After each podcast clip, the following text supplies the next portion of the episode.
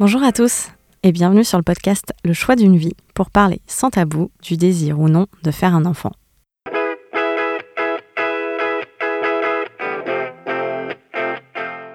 Bonjour à tous, me voici de retour après plus d'un an de silence. La raison de ce silence Eh bien, nous avons fait le choix d'une vie et j'ai donné naissance à un petit garçon il y a un an. C'est donc le temps qu'il m'a fallu pour profiter de ma grossesse, de mon fils et retrouver du temps pour moi. Timéo vient de fêter sa première bougie déjà, et c'est donc une jolie date pour vous proposer cet épisode très spécial puisque cette fois c'est moi qui raconte notre histoire. Je souhaitais la raconter avant tout pour avoir un souvenir audio. Puis mon amie Céline m'a fait remarquer que c'était aussi un bel aboutissement pour le podcast, alors j'ai décidé de le mettre en ligne. Si ma grossesse a été parfaite, mon accouchement a été très éprouvant, l'allaitement, n'en parlons pas, une vraie galère, et surtout, j'ai eu un, baby blues à rallonge. Je me suis vraiment sentie aspirée vers la dépression à ce moment-là. Heureusement, j'ai été très bien entourée et un an après, tous ces mauvais euh, souvenirs sont, sont oubliés. Je remercie Céline d'avoir joué le jeu. Je vous souhaite une bonne écoute et je vous dis à très bientôt. Dans moins d'un an, je vous rassure. Bonjour à tous et bienvenue sur le podcast Le choix d'une vie. Pour parler sans tabou du désir ou non de faire un enfant. Aujourd'hui, on inverse les rôles car c'est moi, Céline, qui a le privilège d'interviewer Jennifer, la créatrice de ce podcast. Alors on y va. Bonne écoute Bonjour Jennifer Salut Céline Aujourd'hui, tu vas nous parler de tout ce que tu as vécu avec Timéo, avant, pendant, après peut-être. On y va? On y va. Alors, on va commencer par le réveil de l'horloge biologique. Dis-nous-en un petit peu plus. Bah, le réveil de l'horloge biologique, euh, pour les auditeurs qui ont déjà écouté le, le début du podcast et, euh, et l'épisode où j'ai raconté pourquoi j'ai fait, euh, fait ce podcast, en fait, je me suis réveillée un, matin en décembre 2018, donc avec cette petite voix qui me disait bon bah on s'y met, on s'y met pas, mais il faut prendre une décision quoi. Et alors quand ça, ça te prend au trip euh, et que tu commences à y penser, bah ça te quitte plus quoi ça devient presque un peu pressant. Oui, c'est pas juste une envie. Un matin, tu te réveilles, ah, j'ai envie d'un enfant. C'est est-ce que je fais un enfant? Ouais, d'abord, moi, c'était ça. Est-ce qu'on en fait un? Parce que c'était un sujet, avec le... un sujet dont on parlait beaucoup avec mon amoureux, donc qui s'appelle Maël. Euh, et, et, en fait, on se posait pas mal de questions, mais surtout à cause des, des problèmes de l'environnement, de la politique. Enfin, on se demande toujours dans quel monde on va élever notre, notre enfant. Euh, et donc, il fallait quand même qu'on bah, qu'on s'y mette, quoi, parce que moi, j'allais avoir 32, 33, je sais plus, Maëlle 35, 36 à ce moment-là. Donc, euh, je me suis dit que que si, euh, si on voulait un enfant, fallait quand même pas trop tarder, sachant que moi j'ai toujours eu à l'esprit que mes parents ils ont mis 6 ans à m'avoir. Je sais pas pourquoi ça a toujours été ancré en moi de me dire le jour où je m'y mets, si je mets 6 ans, bah ça va être long quoi, donc euh, faut y aller.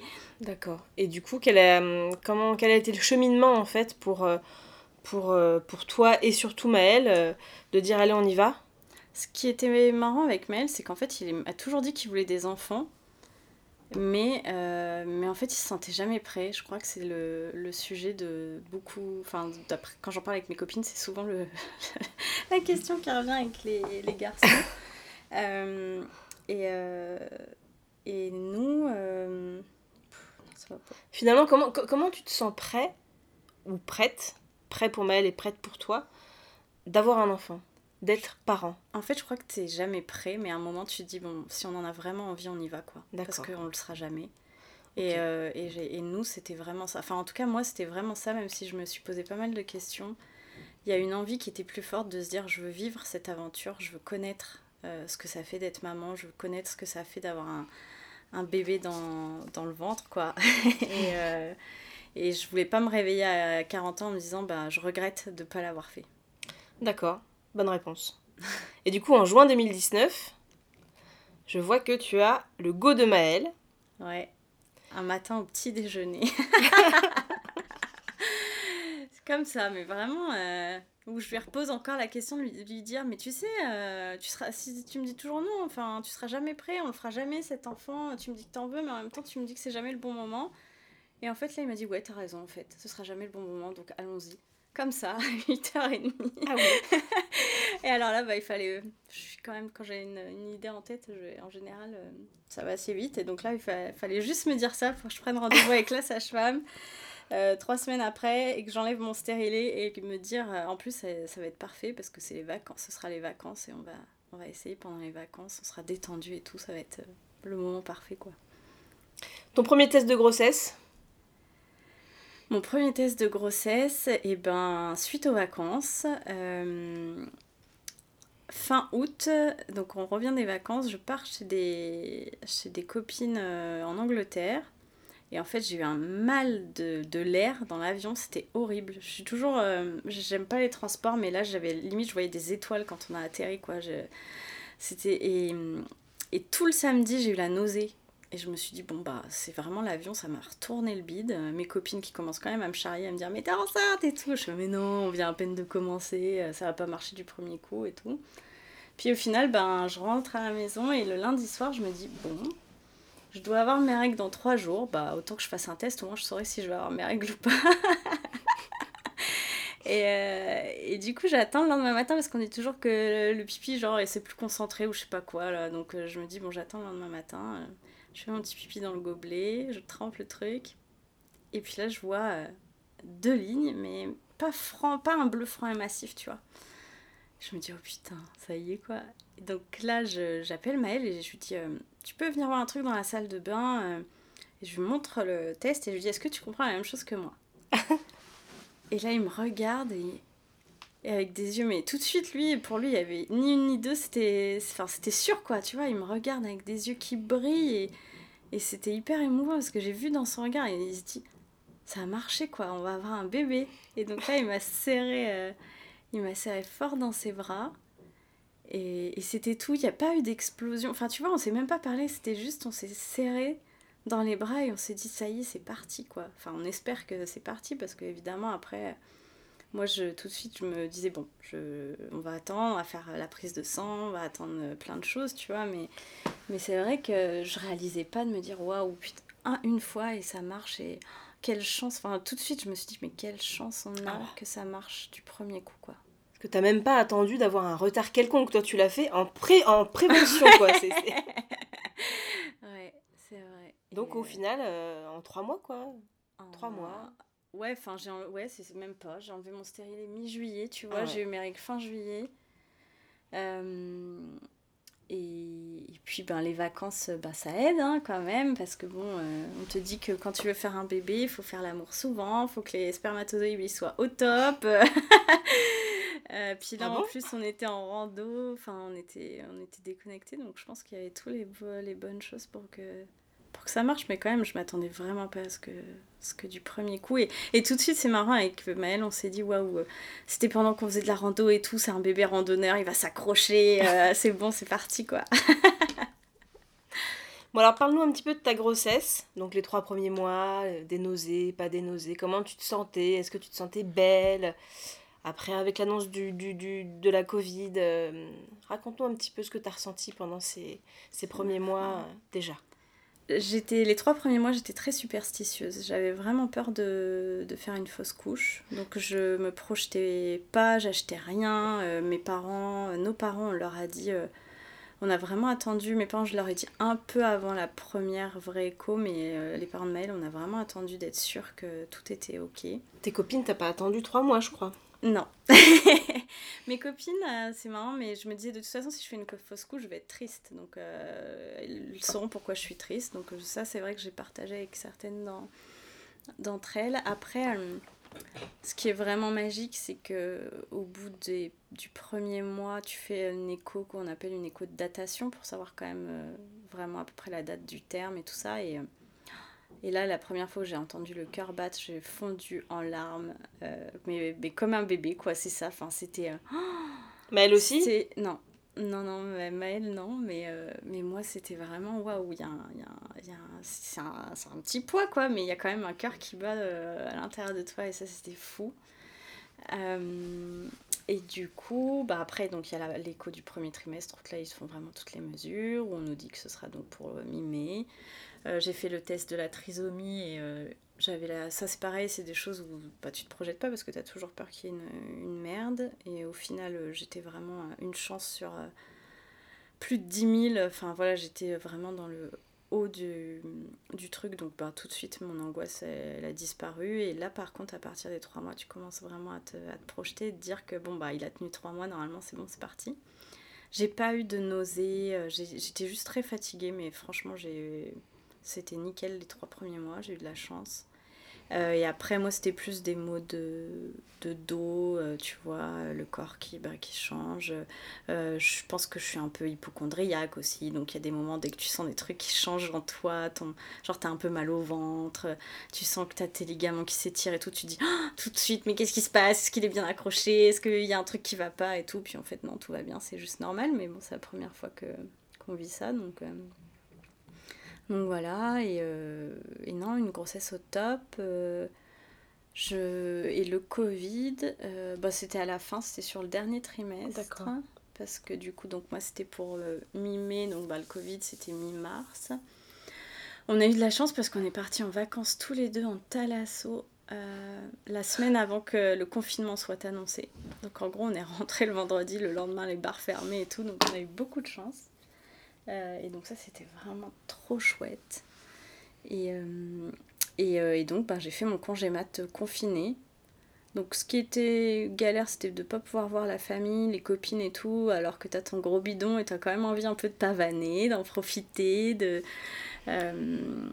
mais en même temps, bah, j'étais confinée, donc je me suis vraiment reposée. J'ai vécu deux mois où on était à la maison avec Maël, parce que bah, lui aussi, du coup, il était, comme il est free, il avait avait plus de mission à ce moment-là, donc on a, on a commencé notre limite notre congé parental euh, début, début avril, quoi. Et euh, on s'est bien reposé, on a profité euh, l'un de l'autre, on a fait notre petit cocon. Enfin, en plus, il faisait beau, c'était royal, quoi. Est-ce que tu as, tu as appris à faire connaissance avec ton bébé grâce à ce confinement? Non, bien avant, parce qu'en fait euh, notre préparation à la, naissance et même entre guillemets à la parentalité, on a choisi de faire de l'aptonomie. Donc c'est une pratique euh, où, on est, où le papa doit être là à toutes les séances. Ça commence quand? Au bout de 4 mois de 3-4 mois de grossesse. Alors c'est un peu abstrait, hein. ils appellent ça la science de l'affectivité, clairement. Euh, là je peux en parler avec recul, mais c'est vrai que quand j'étais au moment où je faisais les séances d'aptonomie, tout me paraissait vraiment abstrait et un peu perché, quoi. Euh, mais l'idée, entre guillemets, c'est de faire un jeu de toucher sur le ventre pour, euh, euh, communiquer avec ton bébé, en fait. Donc, par exemple, si Maëlle touchait mon ventre à certains endroits, L'idée, c'était d'essayer de, faire en sorte que, que notre bébé, euh, parce qu'à ce moment-là, on savait pas que c'était un garçon, mais à ce moment-là, on savait pas qu'il s'appellerait Timéo, euh, ben, l'appeler, entre guillemets, qu'il sente le contact déjà de, de, nos mains, de nos voix, et d'essayer de le faire réagir à, à ça. Euh, et donc, ouais, ça, ça, me paraissait très abstrait, mais au final, je sais pas, j'ai l'impression que, que de l'avoir fait, ben, ça a créé un lien, parce que c'est vrai que maintenant, on est Enfin, j'imagine que tout le monde est très proche de son bébé, mais en tout cas, nous, c'était, chouette parce que c'était un moment où Maëlle et moi, on était tous les deux avec déjà euh, le bébé dans le ventre. Et donc, on a fait connaissance comme ça. Puis moi, je lui parlais tout le temps, en fait, euh, au bébé, je lui racontais tout. Euh. Est-ce que tu lui as fait écouter de la musique?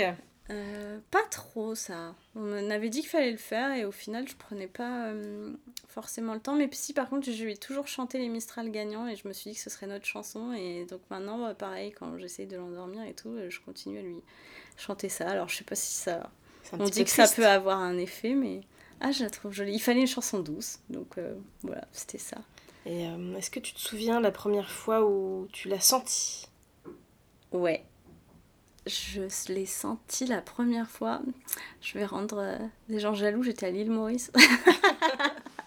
en effet J'étais à l'île Maurice en déplacement et, euh, et je pense qu'il a kiffé euh, le soleil ou l'eau ou je sais pas. Et, et du coup, j'étais sur un transat et, et j'ai senti des petits, des petits trucs dans mon ventre qui n'étaient pas comme d'habitude. quoi. Et, j'attendais ça depuis longtemps parce qu'en fait, quand t'as jamais eu de d'enfant, c'est long en fait. Là, tu vois, parce que En fait, le fait qu'il bouge, c'est ça qui, te, qui fait que tu te dis, bon, il est là, en fait, il va bien. Parce que hum, ce qu'on n'a pas dit, c'est que les échos, c'est tous les trois mois. Alors, il y a certains gynécos qui ont des échos, euh, des échographes et qui t'en font une tous les mois.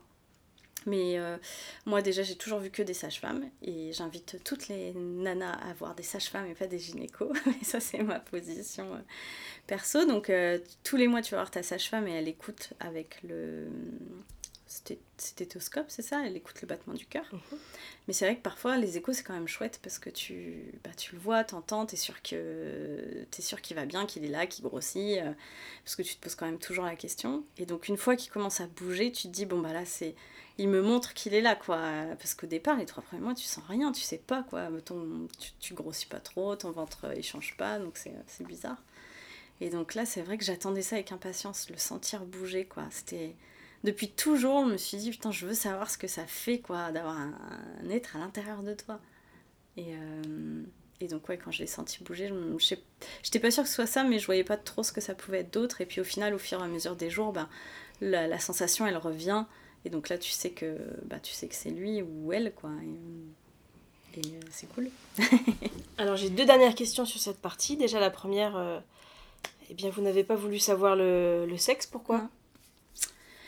Euh, plusieurs raisons. La première, c'est qu'on se disait que ben il y a encore, enfin c'est la surprise, c'est encore la nature, elle a encore un droit de surprise, alors qu'aujourd'hui il y a plein de choses qu'on sait, on sait toujours tout. Et donc là, ça, on s'est dit que c'était cool.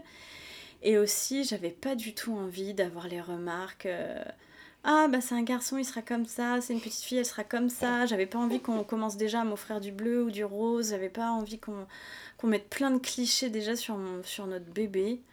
Euh, et, du coup, ben voilà, c'était très bien, mais il y a plein, il y a plusieurs personnes qui ne croyaient pas et qui pensaient qu'on le savait, mais qu'on voulait pas le dire. C'est, fou, les gens, ils. C'est étonnant ça. Les gens, ils, ils, veulent pas. Enfin, surtout les, les anciens, entre guillemets. Euh, ils, ouais, ils voulaient pas forcément nous croire euh, sur le fait qu'on savait pas, mais non, on savait pas. Après, euh, as quand même. La plupart des gens m'ont dit que c'était un garçon, et ça s'est révélé. ça s'est révélé vrai, mais.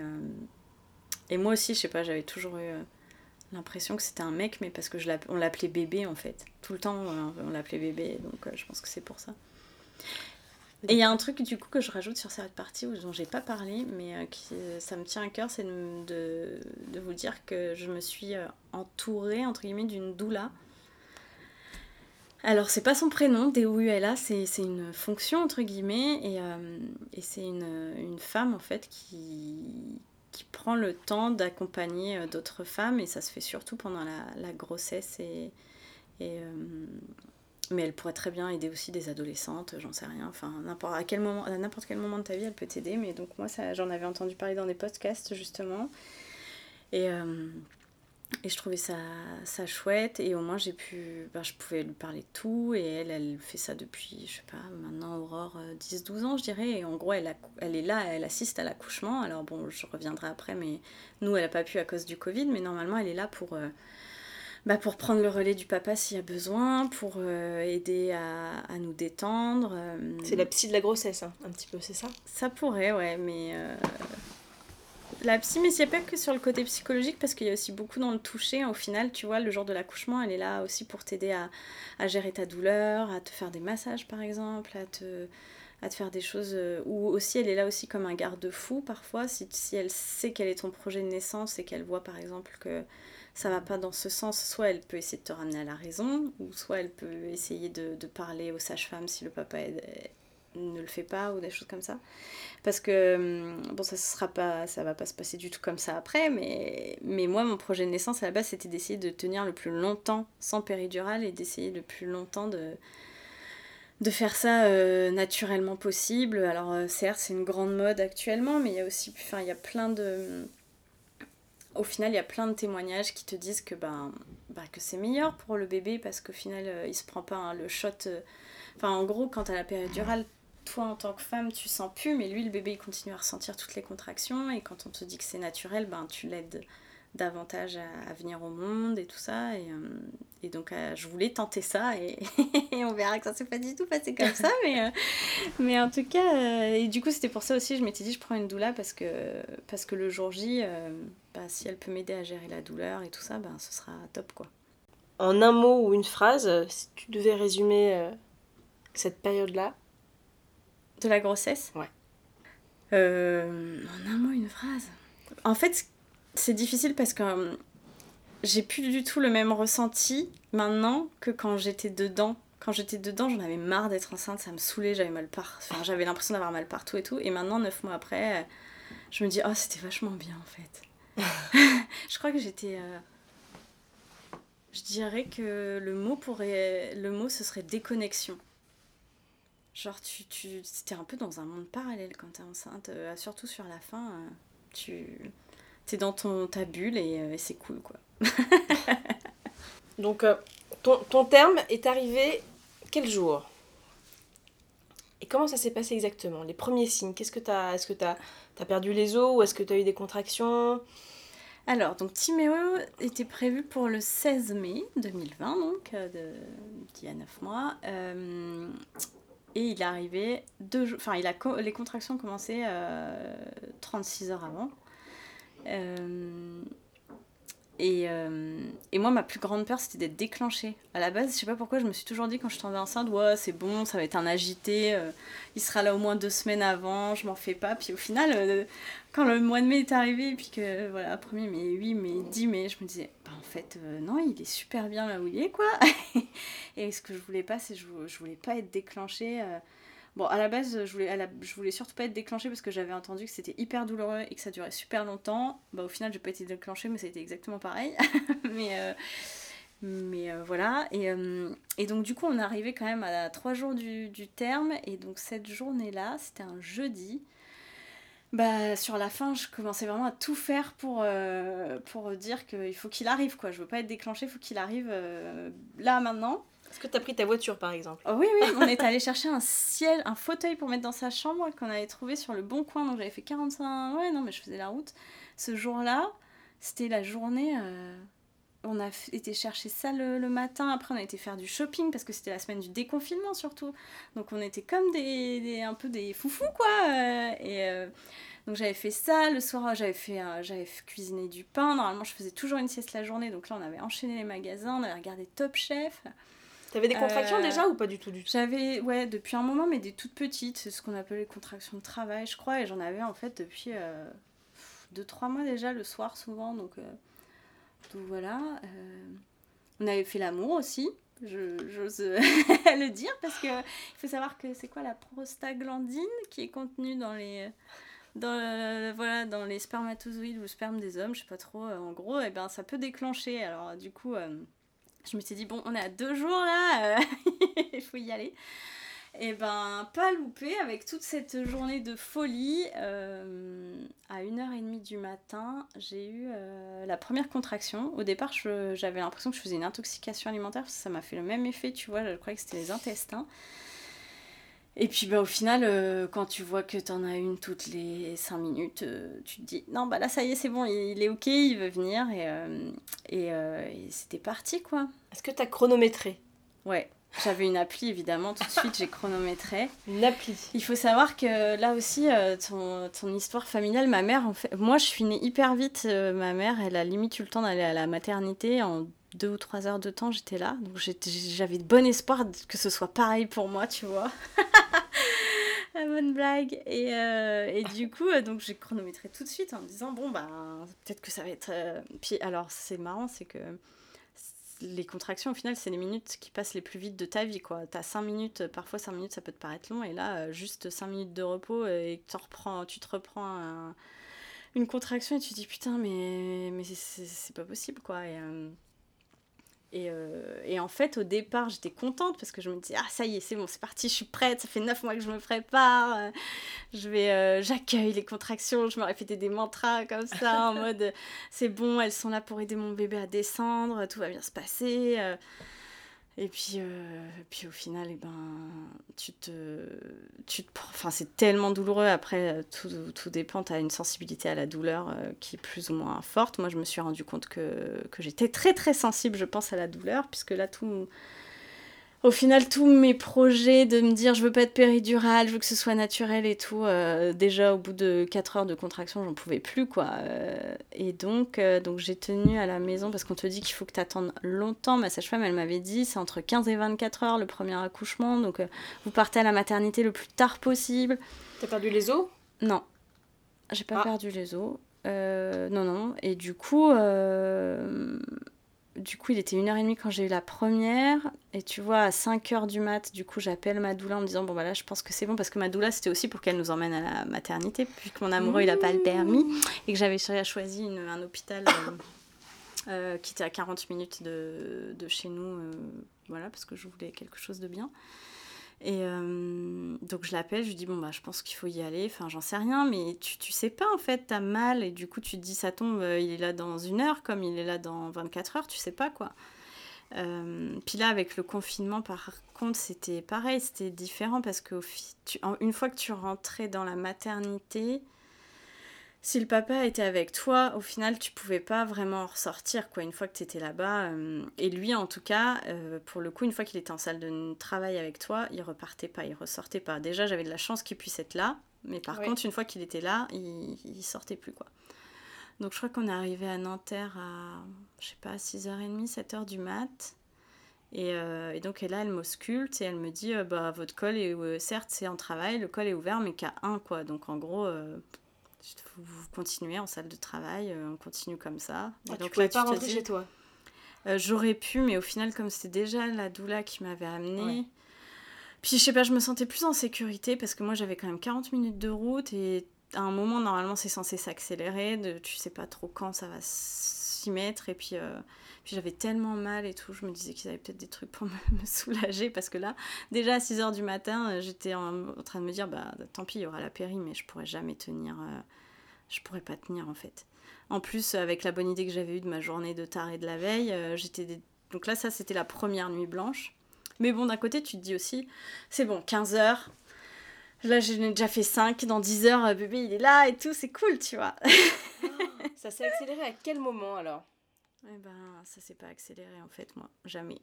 Euh, en gros, j'ai pas eu la péridurale avant presque. J'ai dû attendre 22 heures en tout pour la voir parce que donc mon col il restait à 1, il s'ouvrait pas. J'avais des contractions. je... Bah, je crois qu'on le sait pas trop. C'est. C'est le premier tout. Après, une fois que tu as accouché et que tu dis aux gens que bah, ça a duré 36 heures, ils te disent Ah, mais c'est normal, c'est le premier et tout. Euh, ouais, enfin, toi en fait, tu t'attends jamais à ce que ça dure aussi longtemps. Euh, je pense que ouais, ton corps, euh, enfin voilà, le bassin n'était pas forcément ouvert, le col s'ouvrait pas. Bon, euh, donc du coup, ça restait à un, donc ils m'ont donné quand même des espèces de, de perfusions qui m'ont mis dans les vapes pour me soulager. Où là, je, parlais, je partais dans un autre monde. Ça a duré 3 ou 4 heures, je me rendais pas du tout compte. Le pauvre Maël qui attendait, qui pouvait rien faire. C'était ça, comme, comme drogue, c'est vraiment pas mal. tu sens les contractions arriver, mais je sais pas, t'étais ailleurs, quoi. Euh, et donc, j'ai passé la journée, mais vraiment... Enfin, c'est marrant parce qu'au final, tu vois, là, je, recommencerai et j'ai oublié, mais je sais très bien que cette journée-là, ça a été la pire de ma vie, la plus longue. Je pleurais, je hurlais. J'avais l'impression d'être une enfant qui, voulait que ça s'arrête, quoi. Au bout d'un moment, j'étais épuisée. Euh, et puis à chaque fois qu'il m'auscultait, bah, j'étais toujours à 1, arrivé à 20h, toujours à 1. Et là, je, je, peux plus en fait. Je, je fonds en larmes. Je dis non, mais c'est pas possible. Et puis en plus, dans ma tête, je me dis si ça continue comme ça, ça va être une césarienne. Parce que. Enfin. Et il me dit non, mais il faut au moins que vous soyez à 2 pour qu'on pose la péri. Et je crois qu'à 22h, ça y est, j'étais à 2 et qu'ils ont pu poser la péri. Euh, et donc là, ben. T'étais plus, plus contre là ah ouais, non, là, là, là c'était la délivrance. Ceci dit, l'anesthésie, c'était bien conne. Euh, ça, c'est le. Enfin, voilà, je, je, je, connais un seul anesthésiste qui est un pote qui est sympa, mais là j'en ai rencontré deux qui étaient vraiment des cons. Et, il était quelle heure aussi? Il était, il était 23, ouais, 23 heures, mais euh, moi j'étais en souffrance depuis euh, presque 24 heures. Et la meuf qui arrive, qui t'explique pas ce qu'elle fait, qui t'explique pas quand elle te pique, donc forcément tu bouges, donc elle t'engueule parce que t'as bougé. J'arrêtais pas de pleurer, enfin c'était n'importe quoi. Mais bon, une fois que la paire est posée, là tu fais Ah ouais, ah ouais, c'est bien. Parce que tu sens plus, t'as plus mal, quoi. Et, euh, ça, c'est quand même magique, quoi. Parce que plus mal du tout, du tout? Tu le sens. Si, enfin, moi, j'avais quand même toujours un peu mal sur un côté plus que l'autre, mais euh, par rapport à ce que je venais de vivre, c'était. Euh, ça n'avait plus rien à voir. Et euh, mais tu vois, mon col s'ouvrait très très lentement. Donc au final, je voulais essayer qu'il y ait le moins de produits dans mon organisme. Et au final, j'ai eu la péri. Après, ils m'ont mis des hormones, je crois de l'ocytocine de synthèse pour accélérer encore parce que ça ne s'accélérait pas. Et on pouvait pas attendre tout simplement? Bah oui et non, parce qu'au bout d'un moment, il y a le bébé qui peut être en souffrance. Et moi, Timéo, c'est ça, c'est que en fait, à chaque contraction, son cœur, il décélérait un peu. Donc là, ça te met une pression supplémentaire. Donc tu vois les sages-femmes qui se disent, bon, il faut qu'on accélère le truc, quoi. Donc, euh, donc ils m'ont mis de l'ocytocine, ils m'ont percé la poche des os, parce que tu vois, elle avait jamais été percée, donc ça, ils l'ont fait. Donc euh, du coup, ça accélère tout un petit peu. Et puis, à quelle heure? Donc là, tu arrives à 7, 8, 9, et donc le col, ça va jusqu'à 10. Donc euh, bon, quand tu arrives à ce moment-là, c'est plutôt cool. Donc je pense que vers midi, j'ai dû être... Donc on était quand midi même... le lendemain Donc, donc tu vois, j'avais deux nuits blanches dans les dents. Et donc midi le lendemain, je suis à 10. Et normalement là, tu renchaînes pour une période où le bébé est censé descendre. Mais moi, ce qui était cool, c'est qu'il était déjà descendu. Donc en gros, au moment où j'étais à 10, ils m'ont dit on part en salle de travail et on pousse quoi. Et ta péridurale, elle, elle faisait plus effet là? Ils me, remet, ils me, ils me ah remettaient les doses. Ouais, ouais, ouais. Ils, en remettaient un peu. Euh... Ils m'en ont remis un peu parce que j'avais mal sur un côté. Et, euh, et, puis aussi, bah, pour que. Ouais, non, parce que là, euh, j'étais tellement fatiguée que de toute façon, c'était même pas la peine. Je voulais sentir un peu ce qui se passe. Tu sens ton bébé descendre et tout ça. Ce qui est très bizarre parce qu'au final, on te dit, on te dit ça et t'y crois pas, mais en fait. Euh, on va aller dans le trash, mais au final, quand tu quand le bébé descend et tout, t'as l'impression que tu vas aller faire caca et que ça va être un. Enfin voilà, que c'est genre une intoxication alimentaire de, de folie. Et, mais ouais, un jour, désolé, tu vas devoir écouter ça un jour, je suis désolée. Mais voilà, mais tu sais pas, tu te dis, il sort du vagin, pourquoi t'as l'impression que c'est derrière, quoi, tu vois? Et bah, bah, en tout cas, c'est comme ça que ça se passe. C'est parce que tu pousses tellement fort que ça, ça t'as l'impression que ça sort de tous les Ouais, peut-être, je sais pas trop. Et euh, mais donc du coup, et euh, ouais voilà, donc euh, du col à 10, on te dit que ça y est, ça, on va pousser, et donc là tu te dis putain ça y est, dans une heure, on rencontre notre, notre bébé quoi. Et, et ça, la poussée, c'est... Ouais, ça j'ai poussé, mais ça, ça m'a pas... Pour le coup, j'avais, j'avais tellement galéré avant que la poussée, c'était... c'était... Enfin, ça a été en fait. La seule chose, c'est que tu voyais que les sages-femmes, elles s'inquiétaient parce qu'il y avait toujours son cœur qui décélérait. Elle comprenait pas pourquoi et donc elle, elle me regardait. Donc il y avait Maëlle à côté de moi. Donc euh, bah, c'est comme dans les films, tu es là, tu as les pieds dans les étriers, tu pousses et tu vois que les sages-femmes elles sont pas sereines quoi et qu'elles te disent bon là la prochaine poussée il faut qu'il soit là, faut que la tête elle sorte, faut y aller quoi. Et donc t'es en stress quoi. T'arrives à comprendre qu'il y a un problème. Ouais. Ouais, parce qu'elles te mettent la pression et qu'elles te disent il faut y aller. Puis tu sais que son cœur, il... y a un truc qui va pas. Elles appellent la gynéco, ce que je voulais pas. Je me dis, je voulais pas qu'il y ait de gynéco. Et au final, parce que si la gynéco arrive, c'est aussi parce qu'il y a un problème. Normalement, c'est la sage-femme qui t'accouche. Et là, la gynéco, elle me sort les spatules. Et là, je me dis, oh non, j'aurais vraiment tout eu, quoi. Mais une gynéco au top, là, qui m'a réconcilié avec les gynécos, une petite nana, mais tellement. qui m'a tout expliqué pour le coup, euh, qui m'a dit Vous inquiétez pas, j'écarte juste un peu pour que sa tête passe, mais il euh, n'y a pas de. Enfin, tout ça ira. Et puis, du coup, elle m'a aidée. Et là, euh, et là tu sens un, un espèce de, truc gluant qui, sort de toi. Et, et, donc là, ça y est, une fois que la tête est passée mais euh, et au final, il s'avère que le cordon s'était enroulé autour de son cou et de son épaule. C'est pour ça qu'il pouvait pas descendre, que ça mettait autant de temps. Et il était, il y avait presque plus de liquide amniotique, il était tout sec et il était tout bleu surtout. Donc en fait, avec Maëlle, on s'est regardé et, tu sais, t'as genre 10 secondes, il n'y a pas de bruit, le bébé il pleure pas, la sage-femme elle, est en train de. Ben, limite, on se demande. Et, et là, c'est bon quoi. Après, ils te disent non, c'est bon, il va bien, il respire. Et là, c'est, tout va bien, quoi. il est né à quelle heure? Il est né à 13h35. Et là, on te le pose sur le ventre. Et tu vois, c'est trop bizarre, mais je ne me souviens plus. J'ai plus cette. Euh, je vois des photos, mais je. En fait, comme il avait eu le cordon autour du cou et tout ça, ils l'ont pris tout de suite pour aller faire les peser, le sécher et tout. Donc, moi, pendant ce temps, la sage-femme, enfin, la gynéco m'enlève euh, ce qui reste de. Pas de l'utérus, mais du placenta. Elle m'enlève tout ça et tout. Et je me souviens évidemment de Maëlle qui a fondu en larmes tout de suite. Je l'avais jamais vu autant pleurer. Ça, c'était magique. Et je regrette de ne pas avoir une. C'est comme une petite photo de Maëlle avec Timéo dans les bras. Euh, il était en train de pleurer. C'était. Ça, c'était fou. Mais moi, je me j'ai presque plus le souvenir de quand on le pose sur moi. Et, et, on est resté quand même deux heures dans, après la naissance, tu vois, dans cette salle de, de travail pour être sûr que tout allait bien. Et je sais qu'il était sur moi. J'ai les photos, il est en train de téter et tout ça. Mais je sais pas, je pense qu'avec tout ce qui s'était passé, j'étais ailleurs, quoi. T'étais un petit peu euh, ouais, choquée. Euh, ouais, c'est ça. Et tu pleurais, je suppose, quand même. Ah oui, oui, oui. Quand on en plus, je savais toujours pas si c'était un garçon ou une fille, parce qu'il me le pose sur moi et je sais toujours pas. Est-ce que Maëlle a coupé le cordon non, ils ont dû... Comme il était enroulé et tout, ils ont dû le, le couper euh, tout de suite. Et... Euh, et donc, ouais, ouais, mais bien sûr que je pleure, surtout quand on te me dit c'est bon, il va bien, quoi. Parce que vraiment, on s'est posé la question avec Maëlle de se dire, mais il respire ou pas, quoi, tu vois. Tu te souviens même pas de son premier cri? Non. Enfin, non, je suis pas sûre. Bah, il a beaucoup pleuré, euh, il a beaucoup crié parce que comme les sages-femmes l'ont pris tout de suite pour aller le peser, machin et tout, c'est vrai que là, à ce moment-là, il a beaucoup pleuré.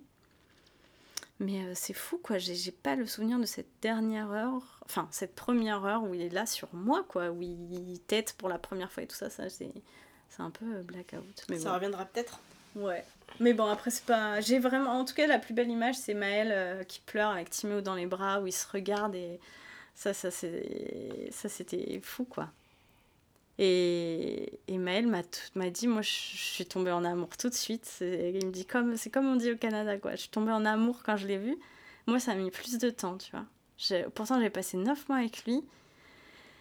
Mais euh, je sais pas, fallait qu'on s'apprivoise un peu. Bon, après, je pense que. Ouais, fallait qu'on s'apprivoise un petit peu. Il me semble qu'aujourd'hui, tu es fan. Oui, aujourd'hui, je suis complètement gaga. Donc, après cet accouchement. Euh long, euh, éprouvant. Euh, tu retournes dans ta chambre Ouais. je retourne dans ma chambre et à cause du Covid, pour le coup, Maëlle est obligée de rentrer à la maison tous les soirs. Et ne peut venir que les après-midi. Et ça, ça a été hyper difficile. Pour le coup, euh, enfin, tu te sens seule, quoi. Et moi, la nuit, j'aime pas. J'aime pas la nuit en général, tu vois. Ça, c'est, ça me fait flipper la nuit. Donc là, en plus, quand t'es autant fatigué avec un si petit bébé que tu connais pas, où tu sais jamais ce que tu dois faire, où t'as peur de tout mal faire. Il était avec toi la nuit? Timéo? Ouais. Oui. ouais. Ouais, il était avec moi. J'aurais, au final, tu vois, les sages-femmes m'avaient proposé, enfin, les sages-femmes m'avaient proposé de me mettre en nurserie la première nuit pour que je dorme. Et euh, pour moi, c'était inconcevable. Enfin, il venait d'arriver, c'était obligé qu'il soit avec moi, tu vois. Et euh, avec le recul, je regrette parce que, ben, en fait, quand on se dit qu'il faut dormir, il faut dormir, quoi. Mais, mais tu peux pas, en même temps, c'est le premier, tu regardes, tu passes ton temps à le regarder, à regarder s'il respire, euh, à te dire, waouh, j'ai fait ça, quoi. Enfin, c'est, ouf, hein, tu... Mais, euh, mais j'avais déjà deux nuits blanches dans les dents et t'en reprends derrière parce que justement, tu passes ton temps à le regarder. Et, les nuits, c'était. Enfin, si les papas peuvent dormir avec leur chérie, même si c'est pas confortable, faites-le parce que. Parce que je pense que les mecs, ils se rendent pas vraiment compte de, de ce qu'on traverse à ce moment-là, quoi. Ils peuvent pas, en même temps, ils le vivent pas, mais. Euh, mais c'est dur, quoi. Donc au final, est-ce que tu as pu un petit peu te reposer, euh, ne serait-ce que quand Maëlle était là et qu'il pouvait garder un œil sur Timéo? Ouais, ça, c'était bah, dès qu'il arrivait euh, à 14h, euh, tout de suite, euh, tu sais, je respire un grand coup et je me disais, putain, ça y est, je peux aller prendre une douche, je peux, je peux faire une sieste, ouais. Et, et, en plus, moi, je pense que je devais être très stressée, que Timéo le ressentait forcément. Donc, comme elle était là, il, lui, il arrivait, il était frais, tu vois, il avait bien dormi et tout ça. Donc, il était, je pense que ça a amené de la sérénité à Timéo et donc il était, il était plus paisible, il s'endormait dans les bras de Maëlle, tout ça. Donc, c'était des petites euh, siestes, hein, mais c'était toujours ça de, ça de prix. Mmh, d'accord. Alors, on a beaucoup parlé de, de, de mental. On va parler un peu de ton corps. Est-ce que ton corps a bien vécu cet accouchement? Est-ce que c'est vrai qu'on dit qu'on oublie vite en fait toute la souffrance quand Ouais, ça c'est assez incroyable. Mon corps, ouais, je en suis très reconnaissante parce que même si, bon, bah, certes, on a passé 36 heures, euh, certes, mon col s'ouvrait pas et tout, au final, j'ai pas eu une seule déchirure, j'ai pas eu un point de suture. Pour un petit bébé de 2,8 kg. Ça va. Était, ouais, il était, tout petit. Euh, mais, euh, mais quand j'ai vu arriver les. Pour le coup, quand j'ai vu arriver les spatules avec la gynéco, je me suis dit, oh là là, elle va me défoncer le vagin, quoi, tu vois. Et au final, j'ai pas eu une, une, une déchirure, et ça, j'étais hyper euh, contente. Euh, T'arrives en, en, chambre, et là, tu dois faire pipi, et t'as trop peur de faire pipi. Tu te dis, oh, putain, je vais avoir trop mal. Et au final, bon, j'ai réussi à faire pipi. Mais bon, c'est clair que. Non, c'est pas, le, pas le, même, euh, le même orifice.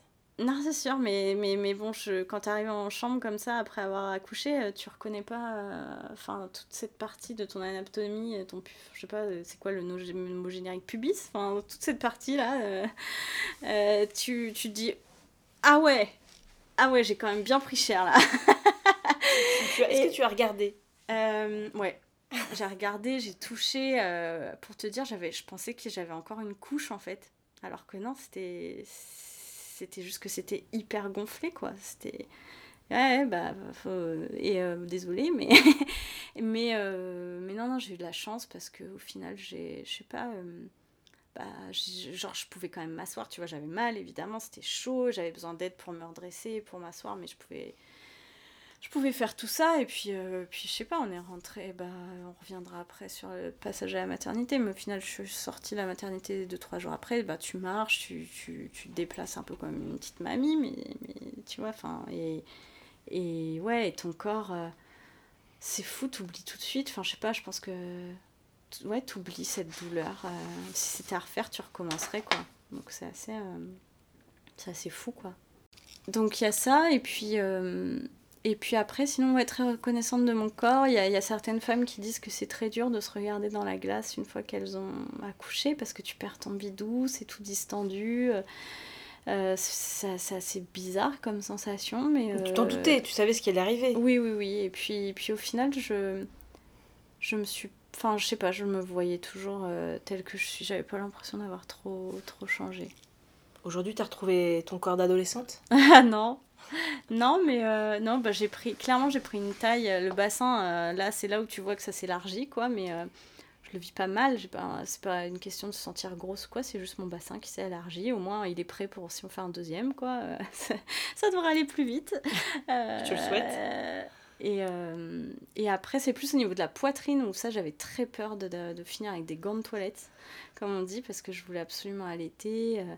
et donc, je me suis tartinée de, d'huile, de, végétal euh, matin et soir toute ma grossesse. J'ai pas eu de vergeture d'ailleurs, et ça, je pense que c'est dû aux huiles aussi. Euh.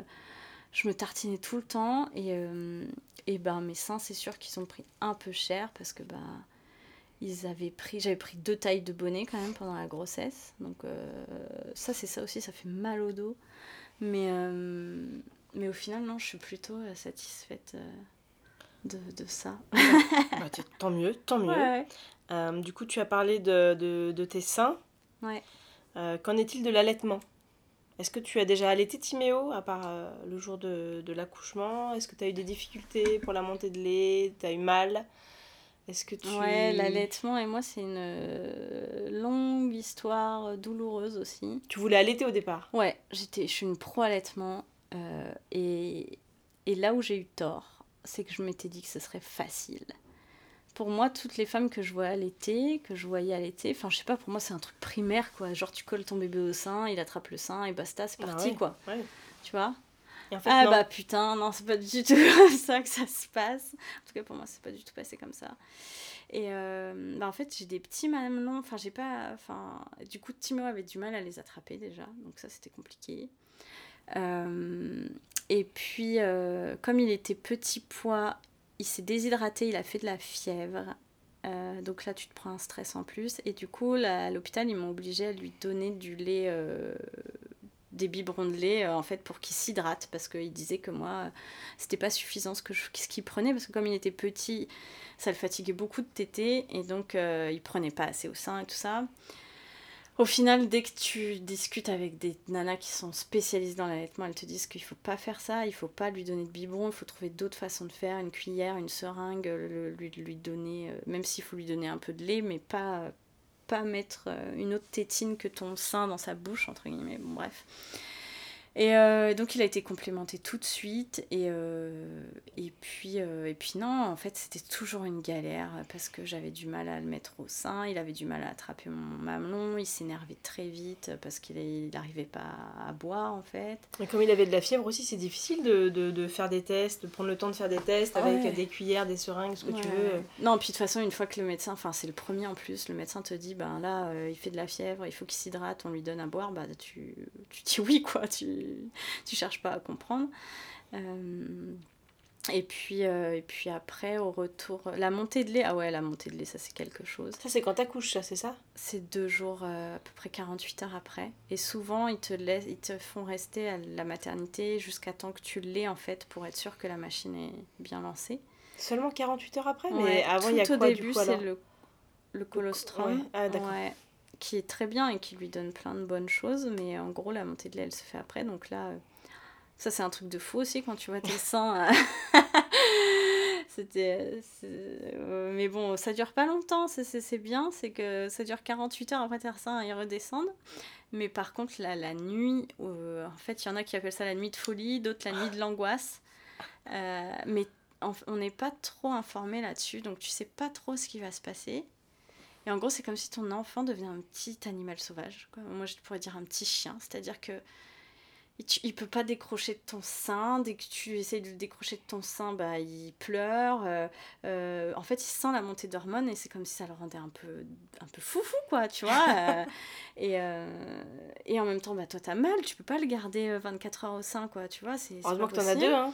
ouais, et, puis ça se passe la nuit, évidemment. Et comme je te disais, moi, j'avais déjà deux nuits blanches dans les dents. Enfin, j'avais les deux nuits blanches de l'accouchement. Puis je dormais toujours mal. Donc là, c'est la troisième nuit. Et en plus, c'était la nuit où je suis tombée sur des, auxiliaires de puéricultrice qui étaient pas cool du tout.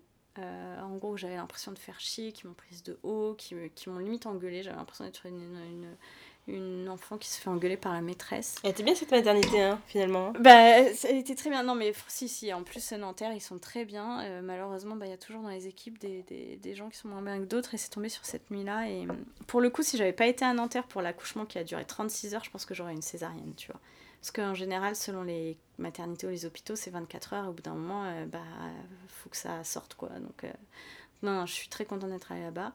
En revanche, cette dernière nuit, ça a été euh, la nuit de trop et euh, ça m'a vraiment. Euh, je pense que, en fait, j'ai eu un. J'ai eu un postpartum difficile, j'étais un peu. je pense que j'ai fait une sorte de mini dépression, sûrement parce que j'avais du mal à allaiter. Mais je pense que ce qui m'a vraiment foutu dedans, c'est cette dernière nuit. je dis dernière nuit parce qu'en fait, suite à cette nuit-là, je voulais plus rester. Je, mon but, mon but c'était de sortir de l'hôpital et d'être chez moi avec Maëlle et d'avoir un, quelqu'un, un allié quoi pour les nuits, pour euh, si je perdais le contrôle, si je, si je, pétais un câble. Et, euh, et cette nuit-là, ça a été vraiment, euh, vraiment super difficile. Je pleurais, mais je, en fait, j'ai pleuré toute la nuit comme un bébé. Et le, et le matin, j'ai retrouvé l'auxiliaire de puriculture que, que j'aimais beaucoup. Et elle m'a retrouvée, j'étais presque en mode balancier dans ma chambre. Quoi. Il fallait que je me calme, donc je me suis mis, je me balançais d'avant en arrière. Et, et je voyais Timéo et, et je pouvais plus le porter, je pouvais plus le toucher, je n'arrivais plus en fait. Je me disais je vais je vais faire une connerie, je vais le faire tomber ou je vais et puis et puis tu, tu te culpabilises vachement parce que tu te dis putain mais il est tout mignon, il dort, euh, enfin c'est un petit être, il faut le protéger et moi je suis là et je suis triste et je suis mal et, je pleure et, bah, il venait, de faire le foufou aussi avec, avec ça hein. et que et que et tu te dis mais mais tu devrais t'as tout pour être heureuse et tu es en mode là tu tu t'arrives plus quoi enfin et, et ça, c'était. Et ça, je pense que ça m'a vraiment foutu dans, dans, le mal, on va dire. L'auxiliaire que tu aimais bien, euh, qu'est-ce qu'elle a fait pour te, te rassurer? Alors, elle m'a prise dans ses bras, elle m'a fait un gros câlin. et elle m'a dit, mais c'est normal. Elle m'a dit, tu sais, euh, enfin, vous savez, moi, au final, bah, j'étais pareil. Euh, vous êtes hypersensible. Euh, et là, elle me dit, on nous demande de gérer seul, en fait, la maternité. Mais dans le temps, on était dans, avec des villages entiers de, de sœurs, de cousines, de mamans qui s'entraidaient. Euh, limite, c'est con, mais il y avait des nourrices. S'il fallait mettre un bébé au sein parce qu'une maman, elle galérait, ben, on pouvait. Alors euh, aujourd'hui, c'est inimaginable. Enfin, tu peux pas te dire que tu mets ton bébé sur un autre sein, mais elle, elle expliquait qu'on était beaucoup plus entourés. Euh, et en gros, il y a ça, le médecin de garde qui est arrivé, qui m'a vu dans cet état et qui m'a dit Bon, écoutez, euh, on va pas vous faire rester plus longtemps. De toute façon, moi, je voulais plus euh, rester. Vous passez la journée ici. Et si Timéo va bien, ne refait pas de fièvre, euh, prend bien le sein ou le biberon, ce soir, vous sortez. quoi. Soulagement. je me suis mis en pilotage automatique. Et, et ouais, je me suis dit, c'est bon quoi, ce soir on est à la maison, mais en même temps, quand tu rentres à la maison, tu flippes parce que t'as plus le personnel hospitalier qui est là pour. J'avais qu'une qu'un stress, c'était de me dire si refait de la fièvre, qu'est-ce qu'on fait quoi Moi je retourne pas aux urgences, enfin la galère de retourner aux urgences et tout. à ce moment-là, est-ce que ta doula est toujours, euh, t'accompagne toujours ou pas? Ouais, c'est elle qui est venue nous, qui nous a ramené de la maternité. Donc tu pouvais l'appeler si jamais t'avais ouais, un souci. Ouais, Et puis elle est restée jusqu'à genre 22h le soir avec nous. Euh, et euh, Mais après, tu vois, t'es dans un t'es tellement dans une position, je sais pas, de fatigue et de vulnérabilité que tu te reconnais pas et tu sais plus quoi faire en fait. T'aurais besoin limite d'un guide et moi je suis un peu très scolaire quoi, tu vois. Si on me donne des, des directives, je les suis et tout va bien. Et là, t'es un peu lâché avec toi-même. C'est un... T'as le bébé qui est là et tu te dis waouh, euh, comment je l'attrape, comment. Enfin, ouais, tout, tout paraît une montagne en fait. Mais bon. Je pense qu'on y passe tous par là, en fait. C'est le premier. Là, si tu vois, je devais avoir un deuxième, mais ce serait finger in the nose, quoi. Genre, c'est ce que je me dis en tout ce cas. Que tu dis, oui. on en parlera, on fera un épisode à ce moment-là, mais je te. Ça. Ouais. Il y, a, y a, plein de choses, je laisserai pas faire aussi, tu vois. J'ai vraiment regretté de ne pas avoir pris les prénoms des, des, de l'auxiliaire, de, de, la connasse d'auxiliaire de puriculture et de pas lui avoir le. Et de pas avoir eu la force sur le moment de lui dire, mais en fait, vous me parlez mal, vous vous rendez pas compte. Là, tu la reverras peut-être? Ouais, non, j'espère pas, non. Mais, euh, mais c'est ça qui est dur, c'est que putain, euh, avec le recul, tu te dis, mais faut pas se laisser faire, faut pas la, les laisser nous parler comme ça, mais tu peux, enfin, dans ces moments-là, tu peux pas, quoi. Enfin bon, maintenant, ça c'est. Ça c'est fait. C'est fait, c'est l'histoire ancienne. Donc t'es rentrée chez toi, donc es... normalement tu dois être contente de rentrer chez toi, bah finalement pas tant que ça. Avec l'allaitement, t'as eu des soucis. Ouais. Tu nous as parlé de postpartum. Donc, euh, ouais, donc voilà, de retour à la maison. Ça y est, on est trois. Euh, bah, ça, on attendait ça en même temps depuis un petit moment. Enfin, tu vois, sur la fin de la grossesse, euh, surtout pour, ma, pour Maël. Enfin, au bout d'un moment, il a hâte de, de rencontrer son, son, enfant. Et puis, t'as as envie que, que ça devienne vraiment concret, quoi. Tu as fait ton petit nid, la chambre, tout ça. Il est tard déjà, euh. donc quand vous êtes rentré, donc vous allez vous coucher assez rapidement, je suppose? Euh, Ouais. Bah, on mange et on va se coucher. Et de toute façon, ouais, l'idée, c'est d'essayer d'être le plus possible calé sur le rythme euh, du, du, bébé, quoi. Et de te dire que, bah, on te dit toujours quand il dort, faut que tu, quand il dort, faut que tu dormes aussi. Ce qui est clairement pas facile à faire parce que, bah, t'as envie de faire d'autres choses que dormir aussi, tu vois. Mais euh, comme prendre une douche, comme manger. Mais, mais bon, nous, on a eu de la chance quand même, c'est que Timéo, il il serait enfin il était calé sur euh, il se réveillait toutes les 3 heures quoi mais tu sais c'était pas genre toutes les heures c'était vraiment euh, toute la nuit en tout cas il a toujours dormi donc ça c'était c'était pas mal et euh, ouais postpartum difficile parce que en fait je pouvais la, difficulté à allaiter donc au final j'ai été dans l'impossibilité d'allaiter. Je sais pas combien de temps j'ai tenu comme ça, peut-être deux semaines, deux semaines et demie, et j'ai fini par passer au tire-lait euh, exclusivement, donc c'est-à-dire que je tirais mon lait, que je donnais à Timéo en biberon en fait, et euh, je le mettais même plus au sein parce que j'ai eu des crevasses, j'ai eu ce qu'on appelle des engorgements euh, où au final tu as trop de lait, donc tu fais des espèces d'infections, ton sein est rouge, c'est hyper douloureux. Euh, puis j'étais épuisée, enfin, je m'en sortais pas. Et donc Timéo qui, manquait de patience, euh, qui arrivait pas bien à prendre le sein, ben, ça l'énervait. Et puis, euh, puis les fois où il réussissait à prendre le sein, ben, il s'endormait dessus. Mais, mais du coup, il se réveillait, il avait de nouveau faim. Donc j'aurais pu l'avoir à 24 heures au sein, je crois. Après, c'est ce qu'on te dit aussi, hein, la sage-femme, elle m'avait prévenu, elle me dit c'est à la demande. Donc s'il faut l'avoir au sein toutes les heures, il faut l'avoir au sein toutes les heures. Et c'est censé. En gros, il t'explique que le premier mois c'est un peu comme si tu étais à la merci du bébé. Il teste, en fait, il, teste un peu euh, si tu réponds bien à ses besoins. Et puis il va apprendre à, il va apprendre à prendre son rythme en fait. Mais le premier mois, c'est genre super. Euh, t'es dans un tunnel, c'est super dur, t'es dans un tunnel et, et, euh, et surtout qu'on venait passer deux mois confinés, tu vois, en cocooning et tout, et là t'as ce, ce truc-là qui arrive et où, t'as l'impression de, de, perdre toute ta liberté. Euh, et ouais, c'est ça. Et après, moi, j'ai pris ça un peu comme un jeu aussi. Je me suis dit, bon, si on répond à ses besoins, on gagne des points d'autonomie pour l'après, en fait. Et, et c'est vrai au final, parce que Timéo, ça s'est révélé être un bébé super, euh, super cool. Et c'est encore un bébé super cool et facile à vivre. Puis finalement, le tire-lait, quelque part, euh, ça a permis à Maëlle de participer ouais. à.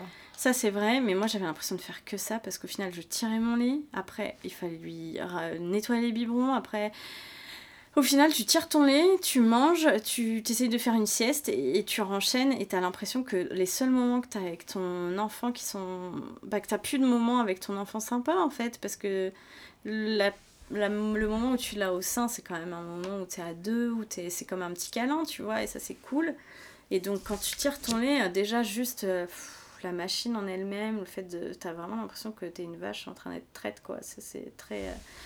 Faut se faire à l'idée avec ça et puis euh, ça te prend du temps et puis enfin c'était un peu galère mais bon en tout cas j'ai tenu au tiers-lait euh, je sais pas je crois que j'ai allaité comme ça deux mois et demi euh, jusqu'à temps que j'avais presque plus de lait et puis j'ai laissé tomber mais mais les on va dire que les trois premières semaines le premier mois de Timéo j'en ai pas profité parce que parce que j'arrivais pas à me faire à l'idée que j'aurais si c'est pas allaité en fait. J'avais tellement pour moi c'était tellement je voulais allaiter et j'arrivais pas à me faire à l'idée que ben c'était pas pour moi ou pour nous ou j'avais je l'ai vraiment vécu comme un échec quoi. C'est et c'est pas... ça la raison de ton de la principale raison de ton postpartum de ta mélancolie ou il y a d'autres raisons?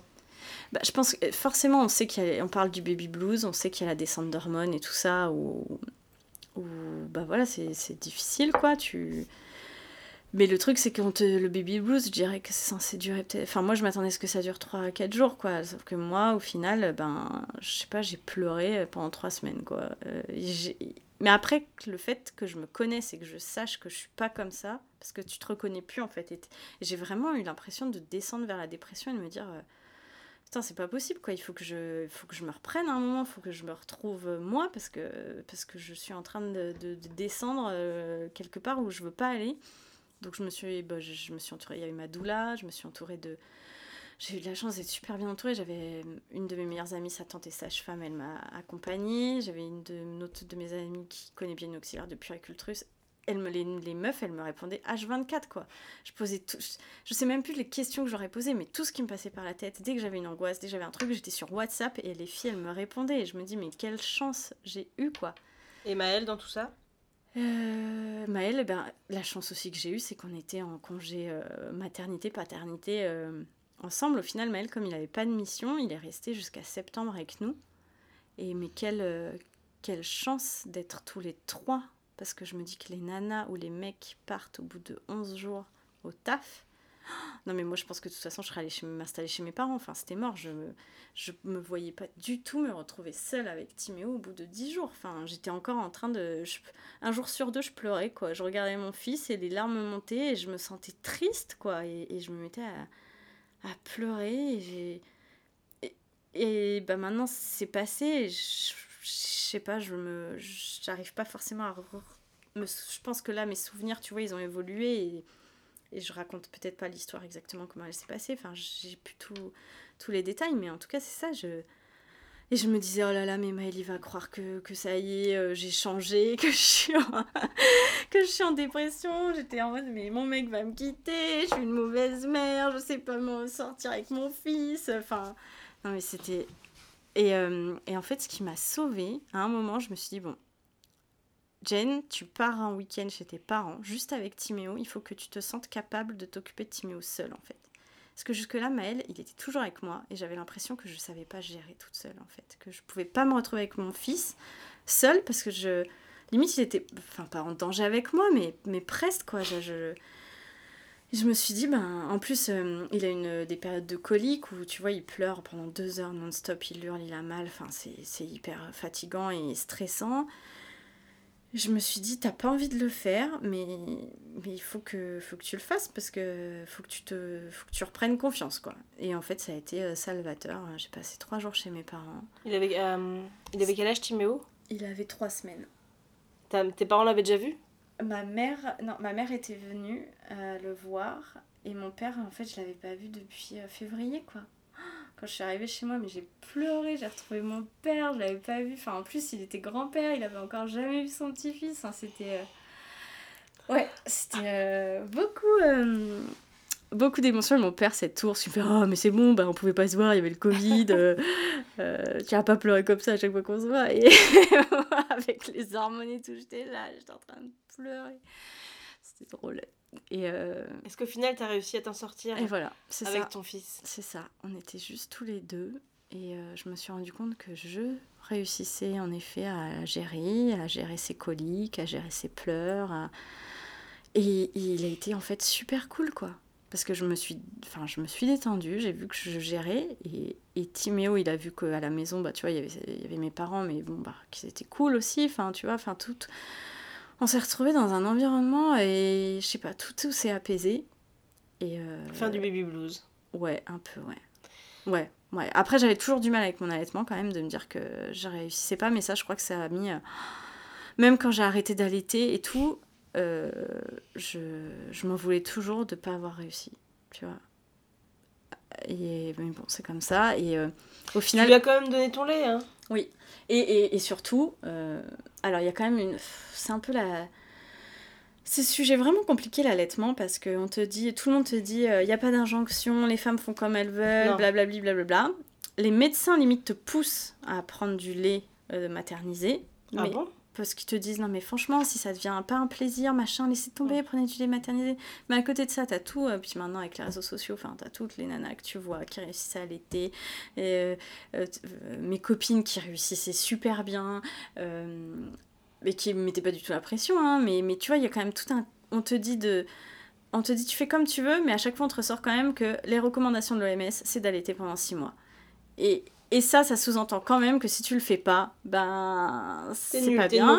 Et puis moi, l'air de rien, bon bah Maël, il s'entendra, il va réécouter ce podcast, mais euh, en fait pour lui, euh, c'était important d'allaiter en fait. Et, euh, et il m'a quand même, il se rend pas compte, je pense, mais il m'a quand même vachement mis la pression et je me sentais pas soutenue à, à même s'il me disait, mais non, mais c'est ton corps, tu fais comme tu veux, je sentais que ça, l'embêtait que j'allais plus ou que j'arrête. Et, euh, parce qu'il avait peur que, que Timéo développe des allergies, des choses comme ça, s'il n'était pas allaité. Et, euh, et voilà, et sauf qu'à chaque fois, on parle de l'OMS, mais on dit que on dit pas que l'OMS elle fait ces recommandations là aussi parce que c'est pour les pays où, euh, on n'a pas les, les maternisés qu'on a ici quoi putain on est dans des pays où on est quand même Maintenant, on a des laits bio, on a des laits maternisés qui sont super bien faits. Et euh, maintenant que Timéo a 9 mois, je peux dire que Timéo, il est en pleine forme. Je l'ai encore jamais emmené chez le médecin, quoi. Alors, je touche du bois.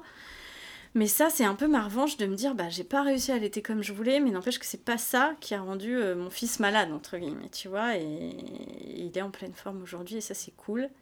Et aussi, il a fait ses nuits très tôt parce qu'il était bien calé avec le biberon. Et ça, c'était très bien aussi. Et euh, ici, j'ai un deuxième. Évidemment, je resterai d'allaiter. Mais je pense que, que je ne me galérerai pas autant. quoi. Est-ce que tu, tu, sais déjà ce que tu pourrais faire pour améliorer cette, cette période de ta vie? Euh... Ouais. Euh, en tout cas, si c'était à refaire, je pense que j'aurais vu une conseillère en lactation avant d'accoucher. Ça existe? Ouais. Et surtout, j'en aurais trouvé une qui vient à domicile pour me montrer comment positionner le bébé, pour le faire avec moi, pour... Euh... Parce qu'à la maternité, certes, les sages-femmes sont là et tout, mais bon, euh, elles te montrent, mais elles peuvent pas rester euh, trois heures avec toi, tu vois.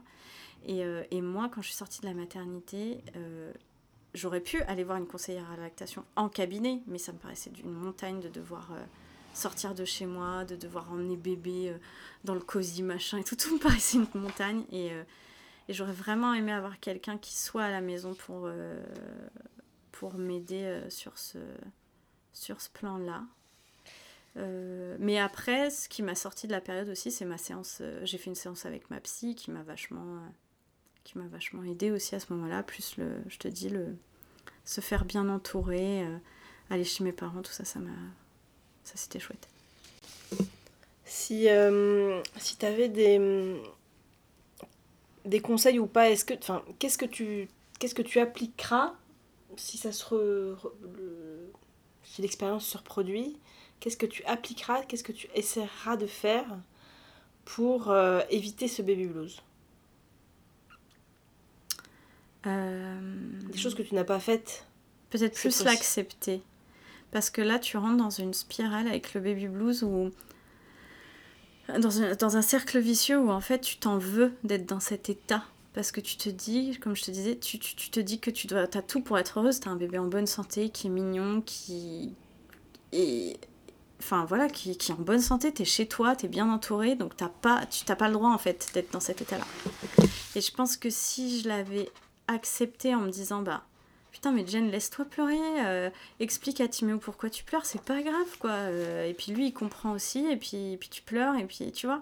Et je pense qu'en en fait faut ouais faut, faut pas se, se culpabiliser d'être dans cet état là alors maintenant est-ce que tu as des conseils à donner à tes auditeurs tes auditrices euh, concernant bah, toutes les étapes en fait de, de la grossesse à l'accouchement à, à l'après? Des choses que tu mettras en application, que tu feras pour, euh, pour avoir peut-être... Bah, il y aurait sûrement plein de trucs et... Euh, je sais pas, est-ce que, est que je fais un épisode dédié au sujet ou pas? Parce que d'un côté, je veux pas faire la... Enfin, on reçoit déjà tellement de, de entre guillemets, de conseils ou d'avis quand on est enceinte, quand on a un enfant, que que peut-être que t'as pas forcément envie d'en avoir encore plus. Alors des conseils que, tu te, que tu euh, à toi, pour toi. Pour moi, à moi. En tout cas, ce que je disais tout à l'heure, c'est-à-dire que ne pas laisser les gens vous parler mal. Et, pour le coup, si on n'est pas en position de le faire, euh, bah, c'est notre conjoint ou notre doula euh, qui doit le faire pour nous. Nous, c'était un contexte particulier parce que, comme je disais, Maël, il ne pouvait pas être là tout le temps. Euh, et j'espère que si on a un deuxième, clairement, on sera dans une période où il aura le droit de rester la nuit. Ça se fait ça ou pas? Ouais, ouais, bien sûr. Il y a plein de. Ils sont pas forcément très confortables parce que ça peut être un fauteuil ou ils ont... voilà. Mais en tout cas, euh, personne n'a le droit de nous parler mal et, de profiter de notre vulnérabilité. Ça, ça me fout vraiment hors de moi. Et, euh, et donc voilà. Surtout, vous laissez pas faire. et les papas, les papas, vous pouvez pas comprendre entre guillemets parce que vous vous pas euh, ce, qu'on vit là. Mais, euh, mais en tout cas, euh, ouais, c'est, on a vraiment besoin de, vous. De... Et, si vous pouvez prendre un mois de congé parental, bah là, de toute façon, la loi passe et vous aurez un mois, et ben prenez-le parce que. Mais si vous pouvez prendre plus, prenez plus parce que c'est vraiment trop bien quand on est tous les trois ou quatre. Enfin, quand le papa est là, c'est quand même vraiment très, très confortable de pouvoir prendre le relais, d'avoir quelqu'un qui prend le, le relais à chaque fois. Aujourd'hui, Timéo a 9 mois. Tout va bien? Tout va super bien. C'est un super petit bébé. On va finir si tu as d'autres choses à dire, mais sinon, on va, on va en rester là. J'ai juste une dernière question. Est-ce que tu as un message à, à faire passer à Timéo euh, J'aurais tellement de choses à dire à Timéo. C'est peut-être là maintenant que je vais pleurer. non, mais Timéo, euh, ben écoute, j'ai mis longtemps à, prendre la décision de faire un enfant, l'air de rien. J'ai eu une période où les enfants, je les aimais de loin chez les autres et je me disais, oh là là, ça me saoule et j'en veux pas. Et puis ben, au final, maintenant que tu es là, euh, je me dis, mais je pourrais plus vivre, euh, je pourrais plus faire ma vie sans, toi, quoi. C'est juste un truc de fou, la, maternité, et en aucun cas, je regrette d'avoir fait le choix d'une vie. Merci Jennifer. Merci Céline.